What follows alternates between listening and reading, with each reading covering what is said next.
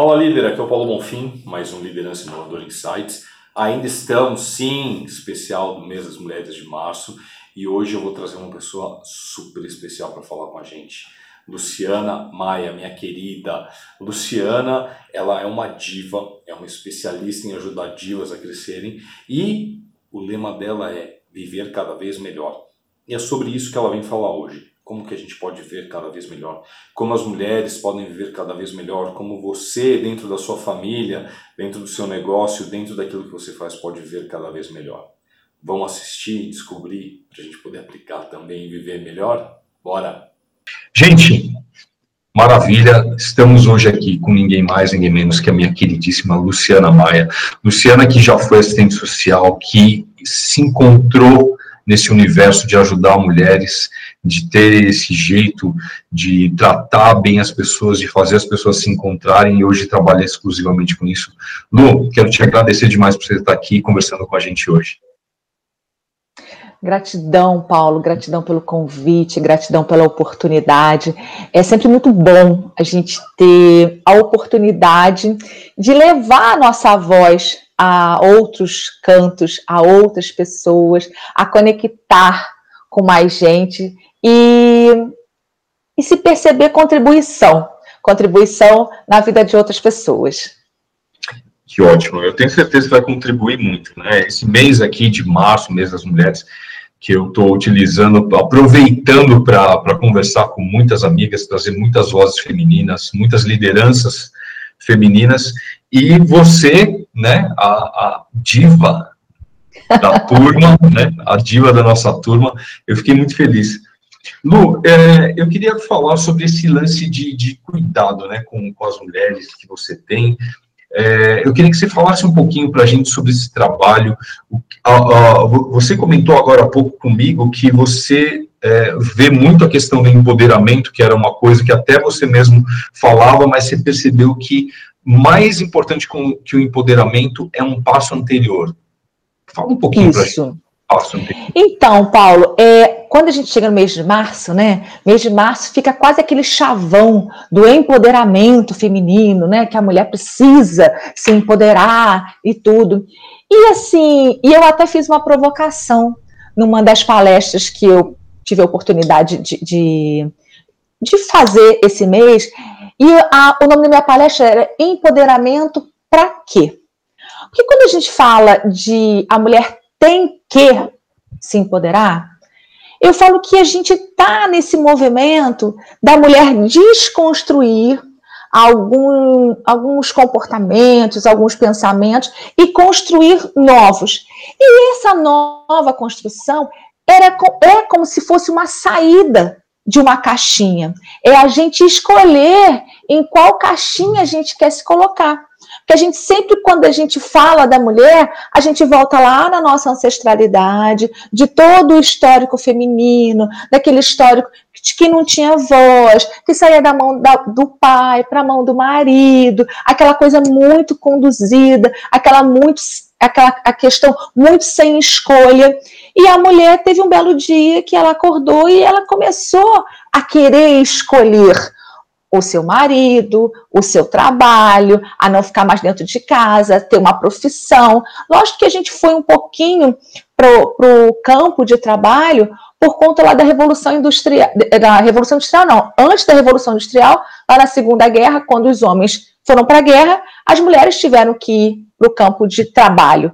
Né? E depois, quando seus maridos voltaram, a gente perdeu esse, esse posto, porém, a gente gostou desse posto. E a gente começou a perceber que existia essa possibilidade. E foi assim que a gente entrou no mercado de trabalho.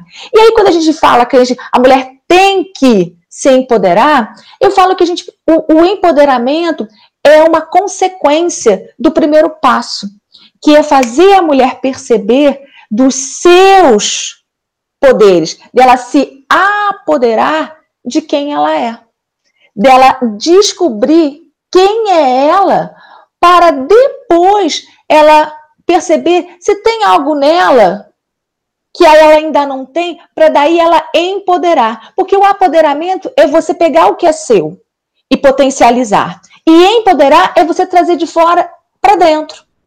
Percebe como a gente tem um passo antes do empoderamento, que é o apoderamento? E eu gosto muito de dizer que o apoderamento é esse mergulho que a mulher precisa ou deveria sentir essa necessidade de se conhecer melhor. Ai, Lu, que coisa tão clichê. Parece clichê.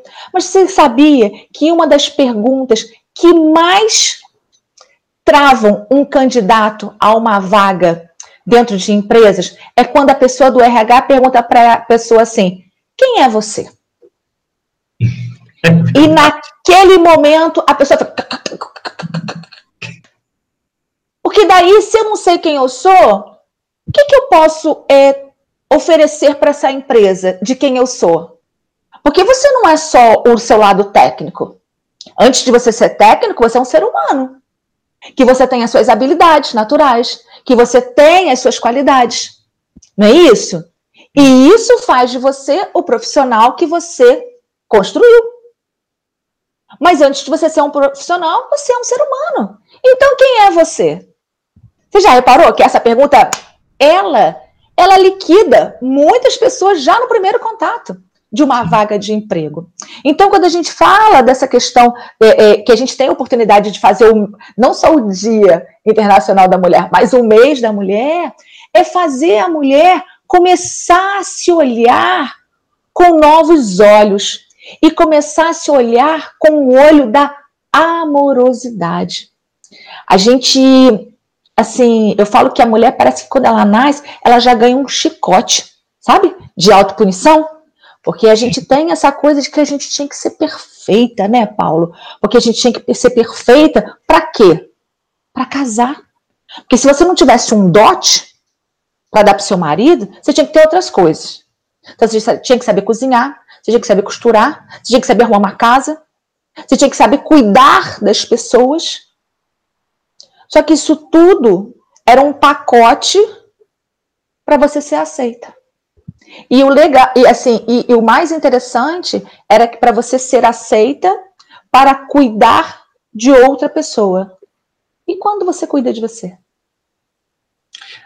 Eu acho que essa, essa é a pergunta que muita gente é, não está se fazendo, né? Você fala isso. Eu me lembro uma vez quando eu, eu era adolescente, eu tinha um, tava com um problema nas costas, eu estava num, num hospital na fila e tinha uma moça atrás, uma mulher atrás de mim, né? Sei lá, acho que eu tinha uns 16 anos por aí, e aí eu tava na fila com aquela dor nas costas, em pé, e de repente escuto um bam, barulho, eu olho para trás, a mulher sumiu, eu olho para baixo, a mulher desmaiou de dor. E ela tava falando assim, a gente, eu conversei com ela, assim, moça, ela assim, ah, mas eu tenho que trabalhar, eu tenho que fazer isso, eu tenho que fazer aquilo, eu tenho que fazer assim, mas e que horas que você vai? Não, não tenho tempo para cuidar de mim. Eu falei assim, então, mas o que vai acontecer com você se continuar desse jeito, né? E você falou do apoderamento, e é uma palavra muito legal de, de, realmente colocar como uma coisa antes do empoderamento. Porque eu, eu, eu, acho que o empoderamento é que nem essa mulher que caiu, ela provavelmente era empoderada. Você tem que estar no salto, você tem que estar na frente, você tem que dar conta do recado, você tem que fazer com um sorriso no rosto o tempo inteiro. E que horas que você fala? Não, pera um pouquinho, eu tô com dor.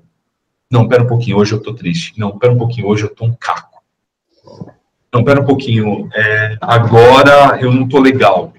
Então, que horas que a pessoa olha para ela, que horas que a pessoa pede ajuda para ela, não para ajuda a casa, ajuda o cachorro, ajuda o filho, me ajuda, me ajuda, né? E, e, e são duas coisas que eu vejo, né? Uma, a pessoa ter isso para com ela e poder também compartilhar com, com outras, né? Mas acho que assim, primeiro passo, a mulher tem que começar a levantar a mãozinha e, e sair dessa cilada, né? Você falou que o empoderamento pode ser uma prisão também, né? É porque daí você acaba comprando aquilo que a sociedade está dizendo que você tem que ser. Porque daí eu tenho que ser forte, eu tenho que ser profissional, eu tenho que ser mãe, eu tenho que ser dona de casa, eu tenho que ser. E aí eu vou só agregando. Sabe, sabe aquele brinquedinho Lego que você vai empilhando? Você vai só empilhando, mas você vai empilhando de uma forma muito desordenada. Aquele joguinho Lego é para você montar e fazer figuras, não é isso? Você fazer encaixes perfeitos. Só que quando você começa a aceitar que a mulher tem que ser empoderada, você está trazendo uma, uma nova caixinha. E aí você já vem com esses, com esses pacotes prontos, né? Em que você não tem oportunidade de escolher. Ou você está tanto no piloto automático, eu falo que você está tanto no The Walking Dead, né? Você está tanto adormecida pelaquela situação de que você tem que dar conta daquilo, que estão falando que você tem que dar conta, que você não se percebe. E aí eu sempre, assim, eu falo, esse ano é um ano que, para os entendidos, a gente está entrando numa era feminina, né? numa era em que as mulheres vão se sentir mais, é, mais com vontade de sair dessa caixinha, mais com vontade de fazer coisas novas. E aí, só que para umas mulheres isso vem como aqueles desafios, sabe? Que eu vou me desafiar, que eu vou fazer. E para outros, vem como, eu falo que vem como aquele vucu-vucu dentro do coração, que você só consegue perceber que você não está feliz, que você não está bem. E aí, normalmente, essa mulher que ela não está feliz, que ela não está bem, que ela está se sentindo o coração dela muito amuado, talvez ela esteja vivendo uma vida que não foi ela que escolheu que escolheram para ela. E aí vem todas as doenças psicossomáticas, né? Vem todos os burnouts da vida, vem tudo isso daí porque porque você se é, se força a entrar numa nova caixinha. E mas essa caixinha ela faz sentido para você? Eu gosto muito de fazer. É, é, a gente, enquanto mentor, né, coach, PNL, todo esse monte de coisa que a gente estuda para poder contribuir, com, primeiro contribuir com a gente, né, e depois contribuir com o ser humano, é começar a viver na pergunta: para que que eu estou fazendo isso? Para quê? E muitas pessoas ficam se perguntando no porquê. E aí, quando você se pergunta no porquê, o seu lado racional ele fala assim: é porque eu tenho que pagar boleto, porque eu tenho filho para criar, que eu tenho filho para sustentar. E aí vem o racional. Mas quando você faz a pergunta, para que que eu estou fazendo isso? Aí você vai sentir o para quê. E aí você vai começar a perceber se aquilo está fazendo sentido para você. E aí é a oportunidade de você começar a ver o que faz sentido e o que não faz sentido. E o que não faz sentido, eu jogo fora. E começo a viver o que faz sentido e trazer coisas que realmente façam sentido para você, não para a sociedade, para aquilo que estão ditando que você tem que ser. A mulher no salto alto, a mulher super maquiada, a, a negra de cabelo liso. Eu, durante muitos anos, hoje eu tenho 48 anos, mas desde os 15 anos eu alisava o meu cabelo. Eu, eu te conheci de cabelo liso, Lu. Exatamente. E quando você assumiu, você, você foi, assumiu, cortou o cabelo, encaracolou, eu fui um dos caras que estavam assim, ó. Yes! Por quê? Porque na minha época, a mulher negra para ser bonita, para ser bem vista, para ser aceita na sociedade, ela tinha que ter cabelo liso. E olha, nada contra quem ainda se vê com cabelo liso, tá, gente? A Luciana, há dois anos somente, começou a se olhar e falou assim: Eu não quero mais essa escravidão. Porque, mulherada, mulherada que sabe o que é ficar sete horas num salão para alisar um cabelo, é muito tempo. E para mim, aquele tempo gasto daquela forma não estava mais fazendo sentido. E foi por isso que eu comecei a parar de alisar o meu cabelo, a deixar a ficar caracolado. E muitas pessoas falaram assim: ah, você não vai conseguir, Luciano, você tem um apego muito grande com o meu cabelo. Porque quem me conhecia sabe o quanto eu era apegada àquela minha imagem do cabelo liso, do cabelo muito bem certinho, muito bem é, é, é, arrumadinho. Só que quando você começa a se conhecer, você começa a ver o que, que faz sentido para você e o que não faz sentido, até num simples cabelo. Né? No simples cabelo não, porque o cabelo diz muito da sua personalidade. Principalmente para a mulherada, né? É uma coisa. É uma principalmente coisa a mulherada. Forte, né? É, para os homens é também mais ou menos. Né? Eu confesso que eu, eu, eu o, o, meu cabelo está ficando um pouco espaço, né? Eu, eu vou cortar, eu vejo que que está ficando umas falhas aqui e ali, eu estou assim, ai meu Deus do céu, o que, que eu vou fazer com esse cabelo, né? né? Mas eu já falei, se for para ficar careca, a gente raspa, não tem problema. Nova fase, né? Eu, Nova eu, fase. eu, eu, confesso que eu também nunca fui muito fã de, de ficar penteando o cabelo. Para mim é, é, é, é, engraçado isso, né? A Karina já me deu uma bronca que eu falei um negócio esses dias numa live, mas talvez ela me dê uma bronca que eu vou falar outra. Mas eu não gosto de, de arrumar cabelo. Eu não gosto de. Eu acho legal os caras que vão e fazem um negócio tal. E eu, eu, Paulo, não tenho muito saco, né? E tá tudo bem. É, mas assim, eu, eu tenho que dar um mínimo de jeito para ficar do jeito apresentável. Senão, fico assim, mas ao mesmo tempo, assim, eu, eu não, não tenho raiva. Eu já eu entendo o que você fala, teve uma época que eu tinha raiva do meu cabelo. O que eu queria mesmo era ter o cabelo do Axel Rose quando eu era adolescente. eu queria Tudo ter, bem. Eu queria ter o cabelo do Axel Rose quando eu era adolescente, mas eu tinha esse cabelo que quando eu falava, vou deixar crescer, ele fazia, né? E, é. mas eu tive que aprender a ficar tudo bem com o meu cabelo também. Acho que esse, esse é um outro lance que é muito importante, né, Lu? A gente ir ficando bem com o que a gente tem, a gente ir se assumindo. E isso que você falou, bem com né? quem a gente é, sabe, Paulo? É porque, assim, é, é, nós somos um conjunto, nós somos um ser sistêmico. E é lógico que o meu cabelo, o meu rosto, a minha aparência fala sobre mim, né? E, assim, a Karina deve ter falado que você precisa ajeitar o seu cabelo, porque você está vindo para uma live, as pessoas que te conhecem, elas não vão te comprar pela sua imagem, elas vão te, vão, vão te comprar pelo seu conteúdo, né? Daquilo que você fala, aquilo que você entrega, aquilo que você ensina. Mas a gente também sabe que o primeiro contato de três segundos, ele é visual. É. Exatamente. Né? E aí depois você. E, vai, e vão ter pessoas que vão achar super maneiro aquele cabelo desarrumado. E vão ter pessoas que vão achar super chato aquele cabelo arrumadinho.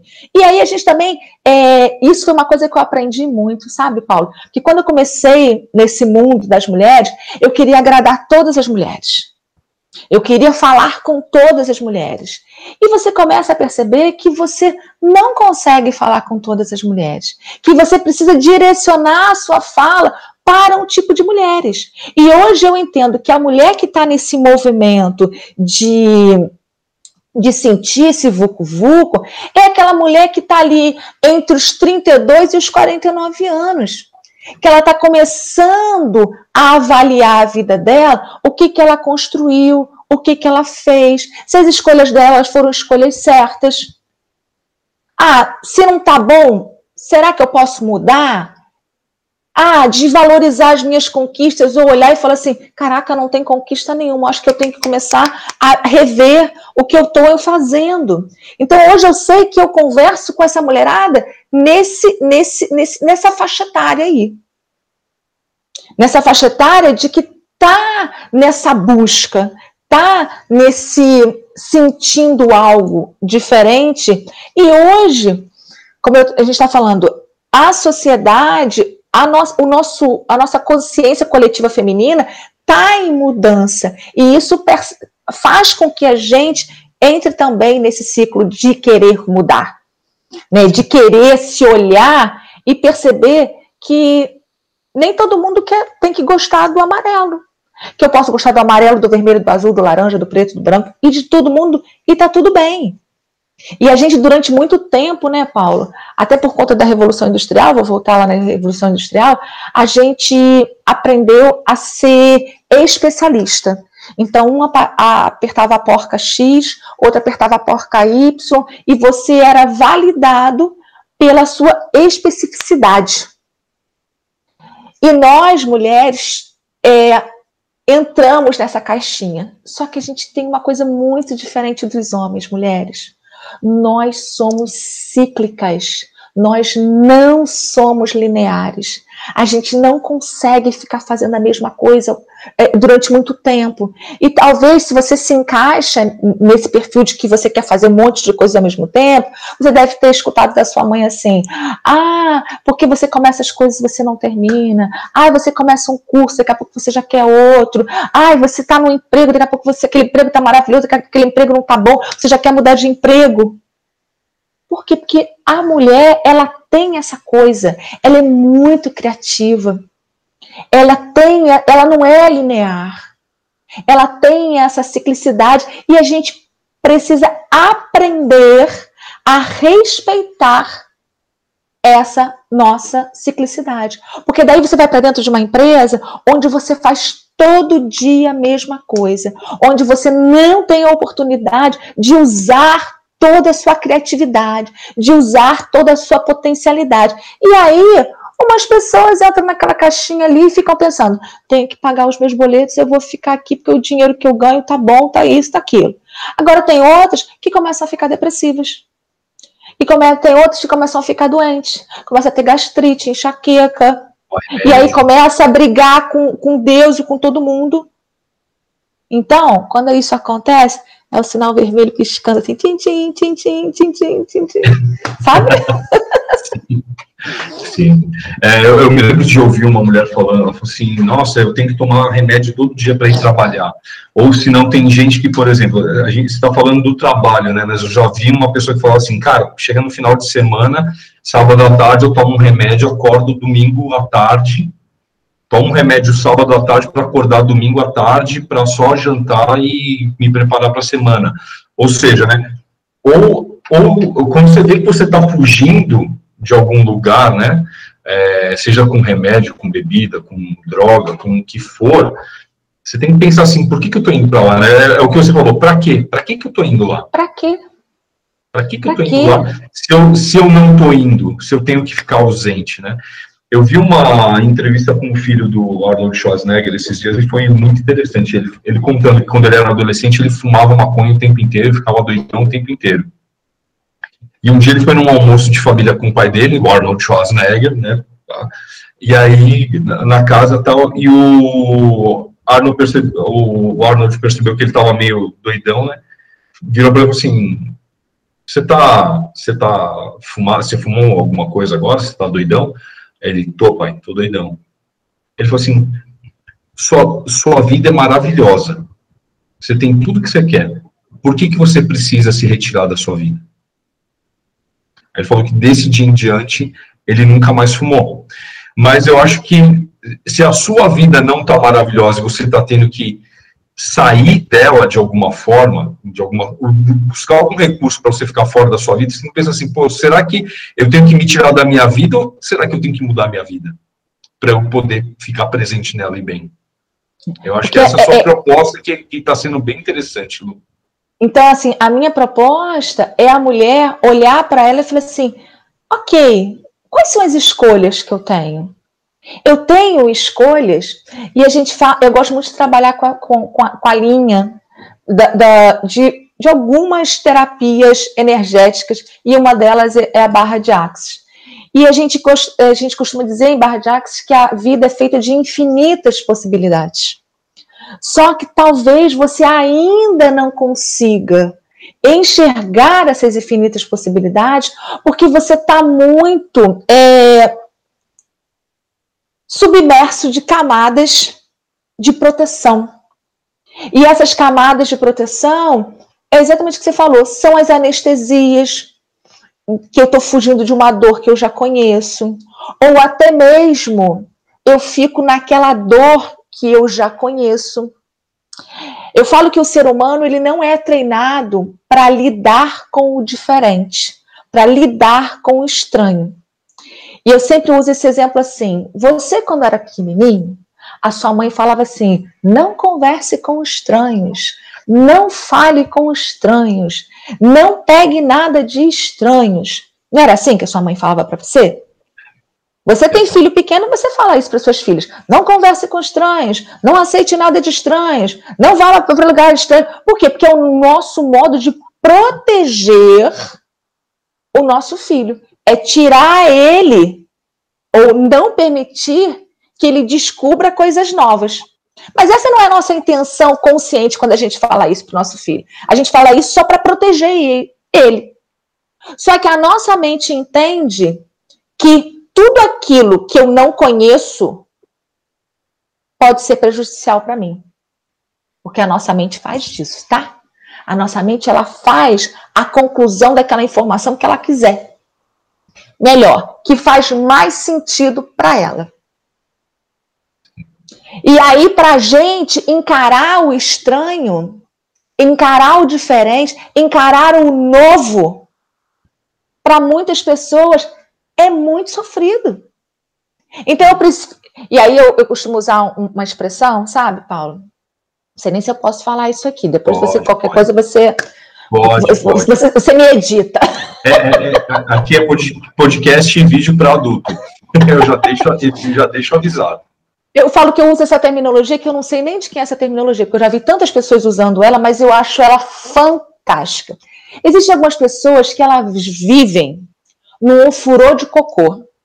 Um sabe? de cocô? No furor de cocô. Elas estão ali achando que elas estão bonitas na vida, porque o, o furor é chique, né, gente? Chique. Você tá ali naquele furor, aquele negócio assim de madeira, lindo, maravilhoso, né? Plena. E aí, quando uma outra pessoa aproxima de você, vai começando a sentir aquele cheiro, aquela coisa que não, não tá bacana, começa a ver aqueles insetos voando. E aí, você, a pessoa, uma pessoa amiga sua, você fala assim: Ei, o que, que você tá deitada aí? Não, tá aqui no meu furor. Tá quentinho, tá gostoso. Mas você não tá sentindo esse cheiro? Cheiro? Que cheiro? Mas você não tá vendo essas moscas? Moscas? Que moscas? Cara, Onde você tá, tá fedorento, tá com mosca, e você tá cada vez mais afundando nisso daí. E é exatamente assim. Existem pessoas que elas estão no furor de cocô e elas não conseguem perceber as infinitas possibilidades porque só aquela realidade que foi apresentada para ela. E talvez o seu furor de cocô seja: ah, eu tenho que me matar de trabalhar para ganhar um bom salário para sustentar a minha família e viver tomando tarja preta. Ah, eu só consigo ganhar dinheiro se eu me matar de trabalhar, se eu trabalhar muito, se eu ficar ausente da minha família. E aí, muitas mulheres ficam naquela dualidade: eu vou ser mãe ou eu vou ser profissional. Porque muitas mulheres entendem que elas não podem fazer as duas coisas bem. Que elas têm que escolher. Que elas não podem ser uma excelente profissional e uma excelente mãe. Ah, para eu ser uma excelente profissional, eu não posso casar. Porque daí como é que eu vou me dividir entre trabalho, marido, casa, pá, pá? Percebe? Então, muitas pessoas às vezes só estão em certas situações porque elas aprenderam que só existe aquela situação. Mas na hora que você começa a entrar nesse movimento e a perceber que existem outras possibilidades, que existem infinitas possibilidades, é aquela coisa daquele cavalo que usa aquele negócio aqui, que é para ele olhar só para uma reta. E na hora que você tira aqui, o cavalo fica doidão, né? Porque ele vê que tem outras coisas em volta. E é isso. Eu falo que a minha proposta é as mulheres começarem a ver as infinitas possibilidades e melhor, a escolher, elas terem livre-arbítrio para escolher a vida que elas querem viver. E não ficar se enfiando nas caixinhas que dizem para ela que elas têm que estar. Ah, a bolsa da moda agora é a bolsa tal. O sapato da moda agora é o sapato tal. O cabelo da moda agora é o cabelo tal. Sabe essa coisa assim? Que, gente, a gente é direcionado e hipnotizado a todo momento pela mídia. A todo momento. E se você não se dá conta disso, você fica nessa hipnose coletiva. E aí você fica vivendo a vida dos famosos no Instagram, você fica vivendo a vida da galera do, do Big Brother, e aí a Big Brother fazendo um monte desses programas aí que fazem você ficar vivendo a vida do outro. Ei, quando que é a sua vez? Quando que você vai parar para viver a vida que você quer? Para! A Luciana despertou com 40 anos. Com 40 anos, eu falei assim: nossa, eu, 40 anos, sou casada, tenho as minhas filhas, sou bem casada, tinha um bom emprego, tinha um bom salário, mas eu não estava feliz, eu não estava satisfeita. Eu segui direitinho o script da Sociedade para a Mulher. Estudei, me formei, casei, tinha meu emprego, tudo, tudo, tudo, segui bonitinho. Só que teve um momento que virou uma chave em mim que eu falei assim: caraca, mas é só isso? Tem que ser assim? Eu não posso fazer diferente?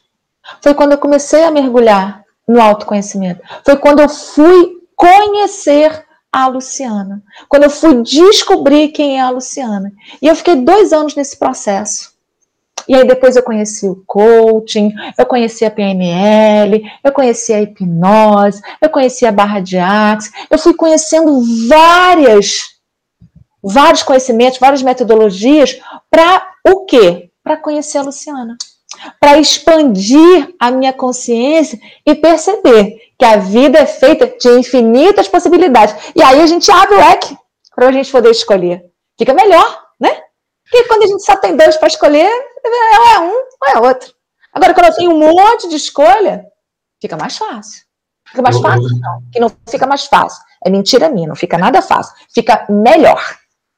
Você falou isso aí, e é, é interessante o lance do autoconhecimento, que eu também vejo que às vezes tem gente que reclama, reclama, reclama, reclama, mas você vê que a pessoa adora aquilo. E parece que ela reclama por reclamar. E quando é ela isso. se conhece, ela pode dizer assim, cara, quer saber, eu amo meu marido do jeito que ele é, eu amo a minha vida do jeito que ele é, eu só não consegui assumir.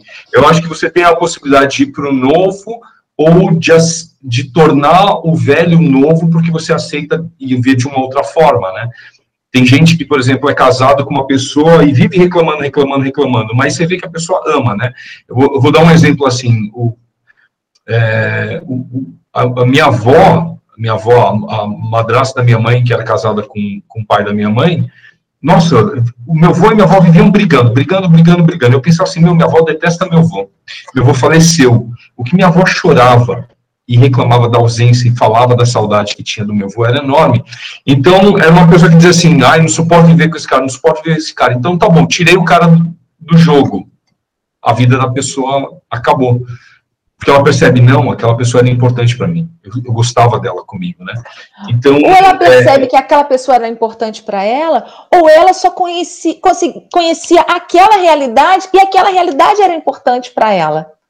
Né? É que a gente fala que são dos nossos vícios emocionais. Isso que você está falando da sua avó e do seu avô é muito interessante, que alguns anos atrás eu passei de uma crise no meu casamento. Eu tenho 24 anos de casada, mas eu passei uma crise. E eu, eu, eu, sabe quando a gente entra na crise, a gente só consegue ver o lado ruim, né? A gente não consegue ver o lado bom. A gente não vê aquilo que fez a gente se apaixonar pelaquela pessoa, a gente só vê os pontos negativos. Só que uma bela noite eu tive um sonho. E nesse sonho, eu não lembro se eu me separava do meu marido, ou se meu marido morria, enfim, não lembro. Só sei que ele, ele saía da minha vida. E eu acordei em pânico. Eu acordei em pânico, porque naquele momento eu descobri o quanto eu amava ele, com todos os defeitos dele. Com todos os defeitos dele. Mas aí é que a gente fala de criar um mosaico. Sabe? Pega aquilo ali, destrói e cria uma coisa nova com aquilo dali. Mas daí você tem a oportunidade de escolher o que faz sentido. Porque se você fica focando no que não faz sentido, é isso que vai crescendo, é isso que vai expandindo. Agora, se você foca naquilo que faz sentido, naquilo que é o bom para você, naquilo que é o que, que faz você estar tá ali naquela situação, aquilo também cresce. Então, a gente, eu gosto sempre de falar, sabe, Paulo, que toda situação tem um lado luz e tem um lado sombra. Por qual que você escolhe olhar? A vida é feita de escolhas. Escolhas conscientes e escolhas inconscientes. Só que a gente precisa é tá ligado. Eu falei, a gente precisa sair do The Walking Dead uhum. com a desculpa de que eu tenho que fazer, de que eu tenho o quê, de que eu tenho o quê, e começar a se perguntar: tenho mesmo? E tenho mesmo para quê? Legal, muito legal. Lu, delícia essa conversa, delícia esse papo. Eu queria aproveitar, depois de tudo isso, que você uh, deixasse uma mensagem, porque eu acho que, assim, é legal, a gente está falando aqui muito para as mulheres, e, e, tenho certeza que tem muitos homens ouvindo também, e pensando por outro lado como que isso afeta para eles, como eles vão olhar diferente para as mulheres que fazem parte da vida deles, como que eles vão olhar para si mesmos também e ver o que que isso também de certa forma impacta na, na vida deles. E eu queria que você ah, agora nesse momento final deixasse uma mensagem para homens e mulheres que estão convivendo, para líderes que estão tocando empresas, tocando negócios, que estão aí precisando olhar para as pessoas que estão em volta, para aquilo que elas estão fazendo e dar um significado novo. Que mensagem que você deixa para esse pessoal? Paulo, primeiro quero falar com as mulheres, tá? Eu falo o seguinte: se vocês observarem hoje o mercado de trabalho e as grandes líderes que já existem no mercado, vocês vão perceber que elas não chegaram aonde elas chegaram vestidas de preto, é, com bigode. Vou falar uma outra coisa feia, Paulo. Com aquela coisa tipo assim, vou botar o pau na mesa. Sim. Elas não chegaram assim lá. Nós estamos conquistando o nosso espaço usando a nossa potencialidade feminina. A gente não precisa mais se masculinizar porque nós somos yin e yang, dentro de nós existe o lado feminino, existe o lado é, é, masculino, mas a gente não precisa mais ficar usando só o nosso lado masculino para ser reconhecida pelos homens. Hoje a gente percebe que os países que têm governantes mulheres eles rodam melhores porque a mulher ela tem essa visão sistêmica, ela consegue olhar o outro e ter empatia com o outro. Esse é um dos nossos grandes diferenciais. E eu consigo ser empático com amorosidade, que é a nossa diferença. E homens, sempre que vocês olharem para uma, uma líder mulher, lembra da sua mãe. A sua mãe foi sua primeira líder com amor ou com a dor, porque a gente que é mãe, a gente sabe educar das duas formas, com amor e com a dor. Então, olha e perceba que essa mulher líder, ela não está te vendo como um número, ela não está te vendo pelo que você produz, ela está te olhando por quem você é. E essa é a grande sacada. Esse é como você consegue é, viver, conviver e produzir mais numa equipe que tem uma líder mulher, porque ela jamais vai te olhar exclusivamente como um número. Ela vai te olhar como um ser humano, com toda a sua individuação e respeitando a sua individuação. Dom, Muitíssimo obrigado por essa conversa, adorei, adorei mesmo, tenho certeza que o pessoal vai adorar bastante que está ouvindo a gente. Obrigadão pela sua participação, minha querida. Eu que agradeço aí o convite, eu falo que nessa nossa andança de autoconhecimento, né, de se descobrir enquanto pessoa, naquilo que quer fazer, eu falo que Deus foi tão generoso comigo que eu tive a oportunidade de conhecer pessoas maravilhosas como você, que a gente já se conhece aí há uns quatro, cinco anos, né, Paulo? E a gente está sempre mantendo contato, a gente está sempre resgatando esse, esse, nosso primeiro contato. E eu sempre gosto de falar que o Paulo foi aquela pessoa assim muito generosa, que quando eu entrei nesse mundo das palestras, que foi assim que a gente se conheceu, ele foi, eu é, eu falo que a parte tecnológica não é ainda o meu forte. Eu ainda estou em desenvolvimento. E o Paulo foi aquela pessoa super generosa que eu falava assim, gente, não tenho a menor ideia do que, que vocês estão falando. Ele, não, Lu, faz assim, assim, assim, sem nunca ter me visto. Era um grupo de WhatsApp e ele, com toda generosidade, com toda bondade, ele sempre estava ali me ajudando para que eu pudesse conseguir fazer as coisas. Então, isso, assim, eu vou ser sempre eternamente grata pela sua atenção, pelo seu carinho, pela sua dedicação que você tem, não só comigo, mas com todas as pessoas. E você é aquele cara que você sabe trabalhar bem com mulheres, porque você é casado e tem duas filhas, né? Então você sabe muito bem comunicar com as mulheres. então, gratidão pelo seu convite, gratidão pela sua oportunidade e gratidão por mais uma vez poder estar contribuindo com a minha fala, com, com, aqui, com o pouco que eu hoje sei e que a gente está sempre em evolução, conhecendo, aprendendo, desenvolvendo cada dia mais para viver cada vez melhor. Lu, é uma alegria estar com você. Obrigado por compartilhar. Você é uma querida minha, conta sempre comigo e pode ter certeza, vou te chamar mais vezes, sempre que possível, para a gente trocar essas ideias, trocar figurinha que todo mundo Eu estou sempre à sua disposição. um beijo, minha querida. Um beijo. Tchau, tchau, Paulo. Dá um beijo aí na, na Karina, nas, nas princesas, tá bom? Fica Será com Deus. Dado. Uma excelente semana para você. Beijo, bom, beijo. Obrigado por você ter assistido. Espero que você tenha gostado muito. Aproveita para seguir a Luciana. O link dela está aqui em algum lugar na descrição, da onde você está assistindo, seja no YouTube, seja no Spotify, seja onde for, né, no podcast. Clica lá, segue a Luciana para você acompanhar mais o trabalho dela. E quero te convidar que ainda falta mais um episódio, então não perca que amanhã tem mais. Um abraço.